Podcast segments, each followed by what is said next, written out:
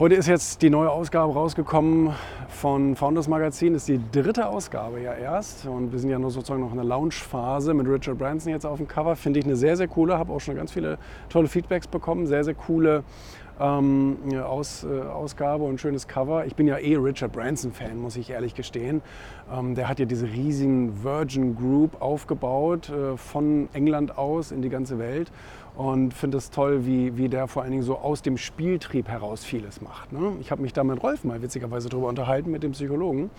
Ähm, der hat gesagt, viele reiche Leute haben halt diesen Spieltrieb, die wollen halt Dinge ausprobieren und sich selbst natürlich auch ausprobieren und Herausforderungen sozusagen annehmen.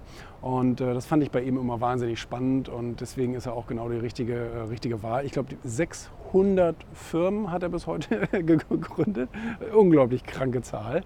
Und davon ist auch vieles schief gegangen, aber eben auch vieles, vieles richtig und damit ist er eben Multimilliardär geworden. Ne? Kann man ja mal machen.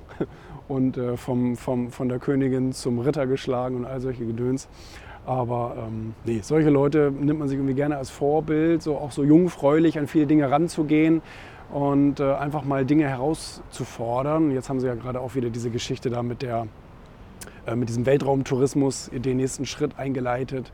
Und ähm, nee, toll. Also ich freue mich, ähm, dass äh, das Faunus Magazin so gute so, gute, äh, so gutes Feedback bekommt und die Leute das gerne, gerne lesen. Ist ja mehr so ein Unternehmer-Gründer-Magazin. Und ähm, tolle Leute dabei in dieser Ausgabe. Ja, so kann es weitergehen, die nächsten 3000 Ausgaben.